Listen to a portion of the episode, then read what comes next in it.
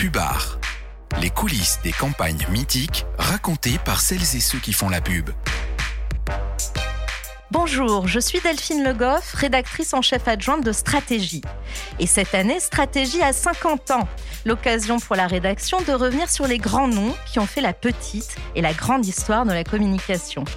Quelles sont les coulisses des campagnes mythiques? Comment se sont orchestrés les moments décisifs de la publicité française ces cinq dernières décennies?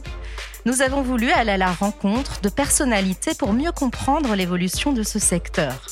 Bienvenue dans Pubar le podcast produit en partenariat avec Media Meeting qui donne la parole à celles et ceux qui ont fait et qui continuent à faire la com. Nous, on n'était pas sages du tout. On n'avait pas du tout envie d'être sages. Personne nous encourageait à être sages. On nous encourageait même à être fous. Elle s'appelait Myriam et a marqué toute une génération de Français. Cette jeune femme en bikini était la star de la campagne pour l'afficheur Avenir. Pendant l'été 1980, Myriam y promettait le 2 septembre, j'enlève le haut, puis le 4 septembre, j'enlève le bas, avant cette conclusion, à venir, l'afficheur qui tient ses promesses. Une pub qui dit toute une époque, la décennie décomplexée des années 80. Derrière la campagne Myriam, Pierre Berville. Il a consacré une autobiographie corrosive, justement intitulée J'enlève le haut, les dessous de la pub à l'âge d'or, à ces années de tous les délires, de toutes les outrances, de tous les excès. L'œil qui frise, l'homme à la faconde intacte lorsqu'il nous reçoit dans sa grande maison de Neuilly. Il y collectionne les poteries de Valoris, production kitsch, colorée et exubérante qui ornent par dizaines les hauts murs de sa demeure.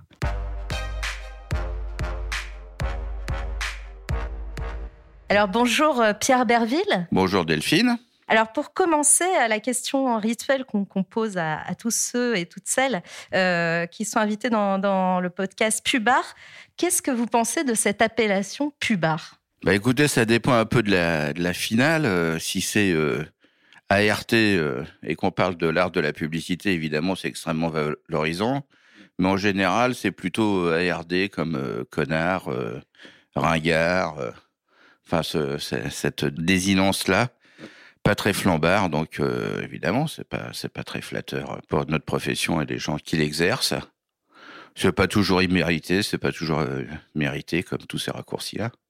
Vous-même, comment vous vous définissez Comme un créatif, un publicitaire? Ah, Moi, je me définis plutôt comme un dinosaure. Ça fait quand même quelques années que j'ai abandonné ces glorieuses euh, activités. J'y suis retourné plus ou moins à la marge quand j'ai sorti mon livre, euh, j'enlève le haut, qui sont euh, les, souvenirs euh, et les dessous de l'âge d'or de la publicité, c'est-à-dire les années 70-80.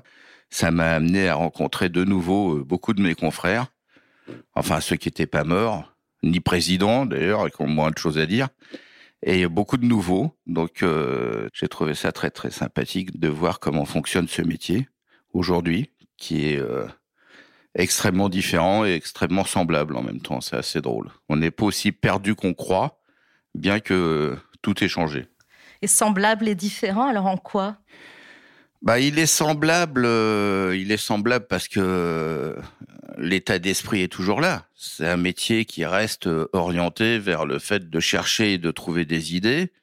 Euh, c'est un métier à vocation d'être au service, disons, en général du commerce, euh, de l'industrie euh, ou de la réputation d'un certain nombre d'idées ou d'institutions, toutes ces finalités-là n'ont pas changé. Maintenant, la façon de l'exercer, pour présenter le livre et faire quelques signatures qu'on a eu la gentillesse de me demander, je me suis rendu dans quelques agences, c'est sûr que c'est pas le même folklore. Parce qu'en quoi le, folklore a changé? La première chose qui m'a frappé, évidemment, c'est que tout le monde est derrière son écran d'ordinateur. Mais enfin, bon, ça c'est tout à fait euh, normal, mais c'est quand même une différence euh, très importante. Euh, avant l'écran, c'était les autres. On parlait beaucoup, on se rencontrait beaucoup, on était beaucoup en face à face. On faisait déjà beaucoup trop de réunions, mais, ça, c'est, c'est souvent l'habitude de, de ces métiers-là où on parle trop et où on réfléchit pas toujours assez. Mais ça, ça, a beaucoup changé. Ce qui m'a beaucoup étonné, c'est que les créatifs, les commerciaux ont exactement la même allure. Avant, c'était des populations euh, très très différenciées. Leur plumage était très différent, euh, leur ramage aussi d'ailleurs. Et là, aujourd'hui, euh, tout le monde est pareil. Il y, a un côté un peu, un peu uniforme, un peu, un peu sage. Nous, on n'était pas sage du tout. On n'avait pas du tout envie d'être sage. Personne nous encourageait à être sage. On nous encourageait même à être fou. Euh, la créativité, ça, consiste à, inventer des choses qui n'existaient pas avant. Donc, euh, il faut être un peu fou ou se mettre dans un état d'esprit un peu fou pour y arriver. Quand et dans quelles conditions avez-vous démarré dans, la publicité? Ah, J'ai commencé à une époque euh, miraculeuse, le fameux âge d'or, au début des années 70, et dans des conditions qu'on n'imagine même pas aujourd'hui, puisque le, le plein emploi régnait partout c'était assez facile de trouver du travail. Il y avait beaucoup d'argent en général dans la société, dans les affaires et dans la publicité. C'était un métier jeune que beaucoup de gens euh, connaissaient très peu et très mal. Euh, pas très très bien vu par les élites euh, politiques. Pour la gauche qui était au pouvoir dans les années 80, on était encore considérés comme des affreux suppôts du capitalisme pour la droite, on était encore un peu regardé comme des saltimbanques un peu rigolos. Donc c'était assez marrant parce qu'on nous fichait la paix. Malgré ça, le public aimait beaucoup la publicité. C'est peut-être une différence, euh, elle aussi, euh, inimaginable quand on compare euh, avec aujourd'hui. C'est que le, public était globalement publiphile. Faut dire qu'il y avait, moi j'ai connu l'époque où il n'y avait pas de coupure pub au milieu des films, par exemple, pour vous donner l'idée. Donc la publicité euh, avait tendance à rester euh, à une place aimable de divertissement, euh, pas trop envahissante. Évidemment, par contraste avec aujourd'hui, on voit que c'était une ambiance complètement différente. J'ai eu un maître, entre guillemets, en la personne de mon frère, mon frère aîné qui était directeur de création chez FCA, qui était une des, des très belles agences de l'époque, et donc il m'avait expliqué des tas de choses avant même que je commence dans la, dans la profession. Ce qui fait que je suis arrivé en ayant le, un petit peu l'image de quelqu'un qui comprenait tout très vite. Ça faisait juste euh, deux ans que mon frère m'expliquait. Donc de là, on en a déduit que j'étais euh, brillant. Et euh, le malentendu a perduré quelques années, donc ça m'a beaucoup aidé. Et quelles sont les campagnes qui, à l'époque, vous ont marqué, vous ont donné envie de, de, faire de la pub, de vous surpasser créativement? Alors, je crois que la, la mère de toutes les campagnes modernes, c'est la campagne Volkswagen euh, de DDB. Ça a été vraiment la campagne que tout le monde aurait rêvé d'avoir faire, euh, dont on connaissait euh, chacun des titres. la mise en page restait immédiatement reconnaissable. La typo, ce Futura était une référence. Enfin, tout était référentiel. Tout était l'exemple et surtout la tonalité qui consistait pour une marque à oser se valoriser en ne se prenant pas trop au sérieux, euh, le bon équilibre entre le concept, euh, les idées et les images. Euh. Et puis cette personnalité incroyable de Bill Burnback, bon, que, chacun, on en parle assez bien d'ailleurs dans, dans Mad Men, qui est vraiment le père de la publicité moderne à New York. Et c'est absolument génial de penser que cette, cette petite agence qui se voulait novatrice, fondé par euh, un juif euh, new-yorkais, s'est retrouvé euh, et a fait sa, gloire avec la campagne Volkswagen, qui était la voiture du peuple. C'était voulu par le Führer. C'était à peu près comme si on demandait à Tebira de faire la campagne du CNPF. C'était absolument génial. Rien, rien que ça, c'était surréaliste. Et c'est la campagne vraiment, je crois, qui a inspiré toute notre génération. Et ça a été, ça a été une révélation.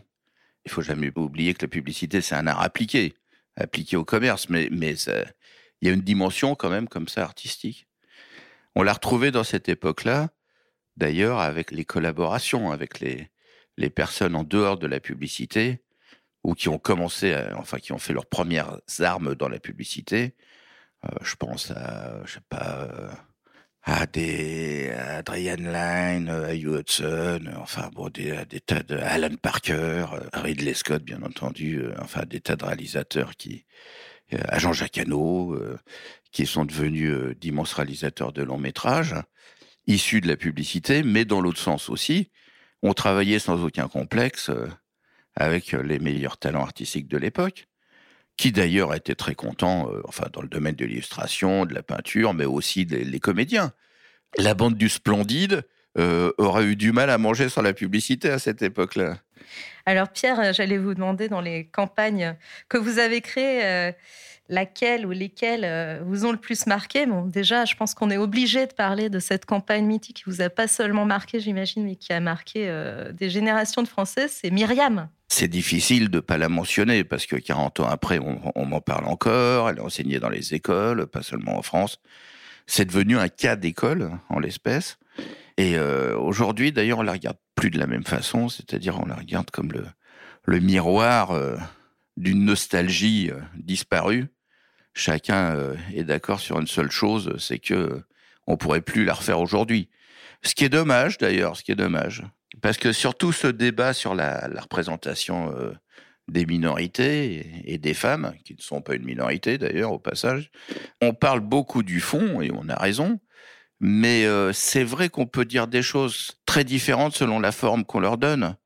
Je crois que Myriam, c'était pas, par exemple, une campagne ni obscène, ni crapoteuse, ni dévalorisante pour les femmes. En tout cas, euh, Myriam elle-même, le mannequin qui est devenu célèbre, revendiquée alors que c'était une sorte d'avant-gardiste. Elle était euh, très très très euh, féministe, euh, très adepte de, du respect de son corps, de, la bonne nourriture, etc.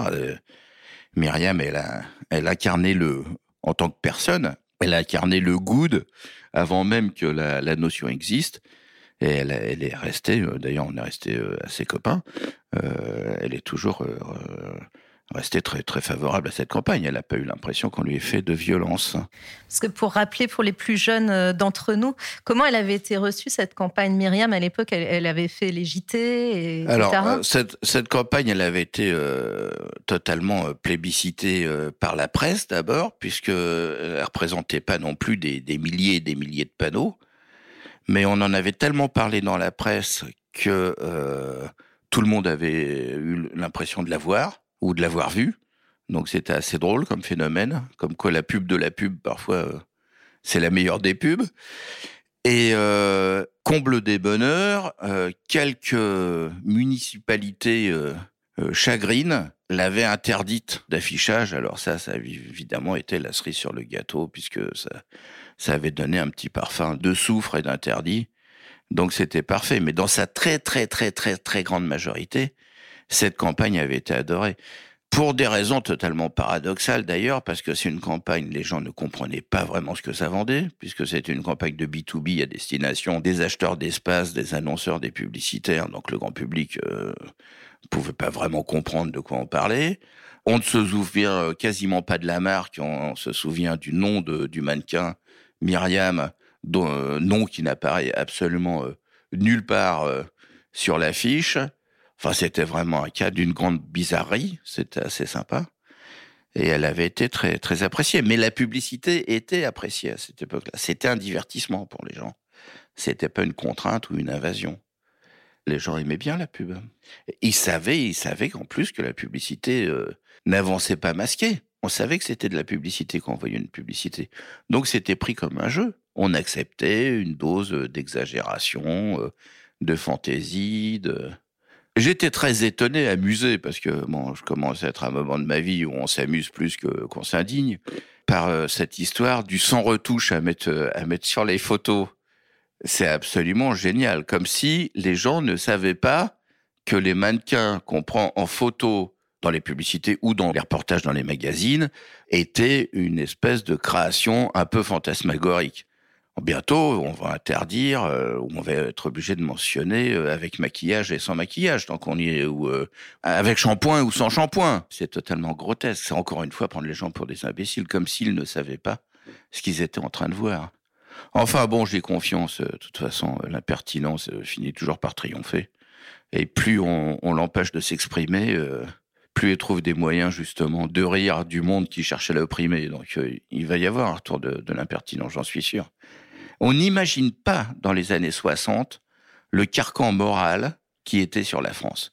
À l'époque de De Gaulle, qu'on voit comme un grand homme, et c'était très certainement un grand homme, surtout euh, dans les années 40, et puis sa taille aussi, mais c'était euh, La jeunesse n'avait rien le droit de faire, c'était d'un gris, c'était une société complètement écrite et étriquée et critiquée.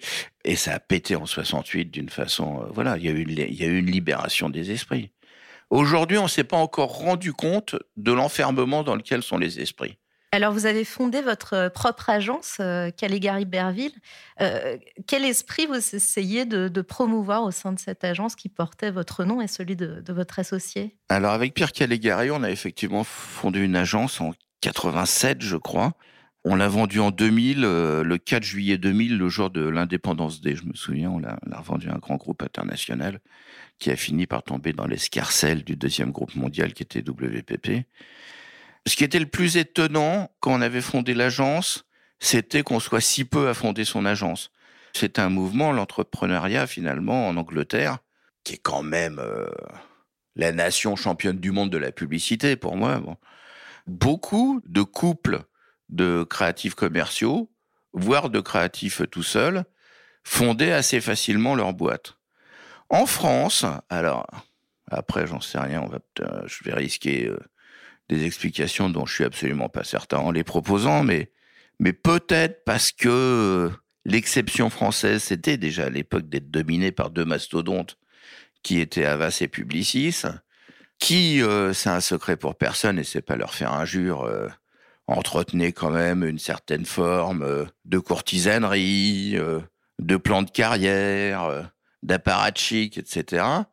Ça avait écarté probablement les esprits des talents de l'époque de l'idée de se dire, bah, puisqu'on est bon, on va monter notre bouclard et puis on y va. Bon. Je ne sais par quelle bizarrerie, euh, Caligari et moi-même, on, ça nous avait pas particulièrement inquiétés. Il faut dire qu'on était déjà euh, apprécié par le métier. J'avais déjà fait cette fameuse campagne Myriam qui me servait de carte de visite, euh, dossier de présentation, etc., euh, etc. Donc c'était facile. Euh, au moins de capitaliser sur une certaine notoriété. Mon associé était, un garçon euh, reconnu dans le métier. On avait, à vrai dire, pas grand-chose à, perdre. Est-ce qu'il y avait une atmosphère euh, plus festive, comme on peut l'imaginer, le fantasmer? Effectivement, on faisait énormément de blagues, de préférence de très mauvais goût. On cachait des reblochons dans les lampes des commerciaux. On faisait des trucs assez scatologiques. Enfin bon, on se poussait les uns les autres pendant les fameuses réunions clients. On ouvrait la porte. Le grand jeu, c'était de propulser un créatif qui n'en pouvait mais au milieu de la réunion et tout ça. Enfin, aujourd'hui, on se ferait virer pour des trucs pareils. À l'époque, tout le monde trouvait ça rigolo. Ça faisait partie du, du folklore. J'ai pas connu, moi, d'agence, mais je sais que ça se faisait beaucoup, où on picolait.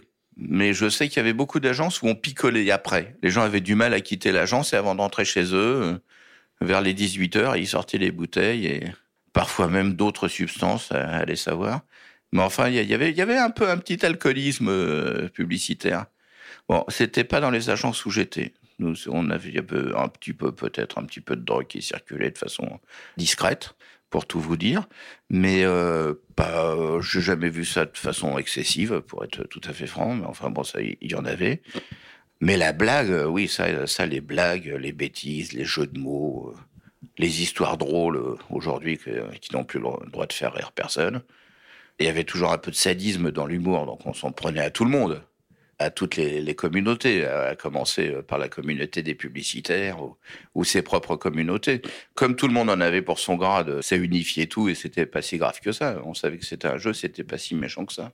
Il y a quand même un truc de l'époque, si, quand même, malgré tout. Alors là, euh, parce que je me pose un peu en chantre d'une liberté, voire d'un libertinage euh, disparu. Mais il y avait quand même quelque chose à l'époque qui n'allait pas, et déjà je trouvais à l'époque que ça n'allait pas. C'était qu'on voyait beaucoup de filles jeunes avec des mecs carrément plus âgés. Et ça, euh, bon, je suis pas soupçonnable de penser trop sur le plan du politiquement correct, mais c'est vrai que là, il y avait quelque chose qui ne fonctionnait pas très bien dans, cette histoire-là. C'est vrai que les filles étaient vulnérables, facilement épatées, euh, et euh, avec leur recul, bah, il y en avait certaines avec qui euh, je me liais d'amitié, puisque c'était pour certaines les petites copines de mes copains.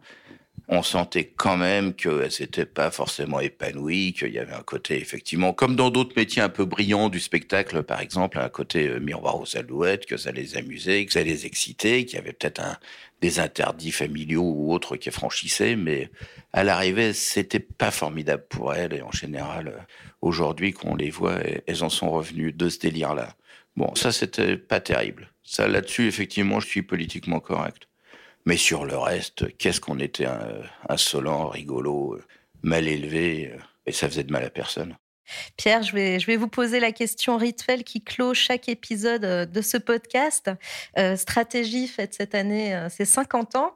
bon anniversaire. Merci, merci pour Stratégie. Quel est votre rapport au magazine? Je veux pas sembler flagorneur, mais Stratégie est devenu ou redevenu un excellent magazine. Ça, c'est quand même euh, une vraie qualité, je trouve, de stratégie.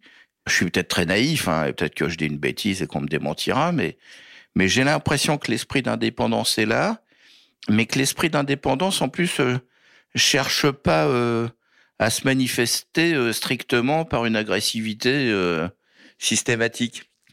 Souvent, alors si on fait le parallèle avec la, la presse, je dirais, grand public, on sent que des titres qui sont tous sauf indépendants euh, aiment bien de temps en temps euh, apparaître comme extraordinairement euh, critiques et, et insolents, comme si c'était une garantie. Alors qu'en fait, bon, je suis pas sûr que ça trompe les lecteurs. Vous tombez pas vraiment dans ce travers-là. Vous tombez pas dans ce travers-là. J'ai l'impression que vous tendez le micro, puisque maintenant vous faites des podcasts et vous avez une très très bonne présence sur Internet. Vous tendez le micro un peu à tout le monde, d'une façon assez ouverte objective euh, avant d'être commentatrice, ce qui pour moi est la, définition de, la bonne presse. Oui, je trouve que c'est un bon titre. Bon, je vais arrêter parce qu'on va croire que vous m'avez payé. Donc, euh. Mais et vous, est-ce que vous vous souvenez de la, première fois qu'on a parlé de vous dans Stratégie? Ah bah ça, je peux pas l'oublier, ça. Ça, je peux pas l'oublier. Je le raconte dans le bouquin. Justement, j'étais en stage chez, chez FCA, donc la grande agence de l'époque. Et mon grand frère, Paul, Paul Berville, qui était vraiment une providence, m'a dit maintenant, il va falloir que tu trouves un vrai travail euh, à l'issue de ton stage. Et pour te faire connaître, tu devrais faire une annonce dans Stratégie. À l'époque, il n'y avait que Stratégie. Donc, et il me l'avait offerte très gentiment, très généreusement. Donc, je me souviens, c'était un numéro de, je crois, septembre 72, ça ne rajeunit pas où il y avait dans un petit coin une, une annonce qui expliquait qu'il y avait un nouveau venu sur le marché de la conception rédaction, qui était votre serviteur.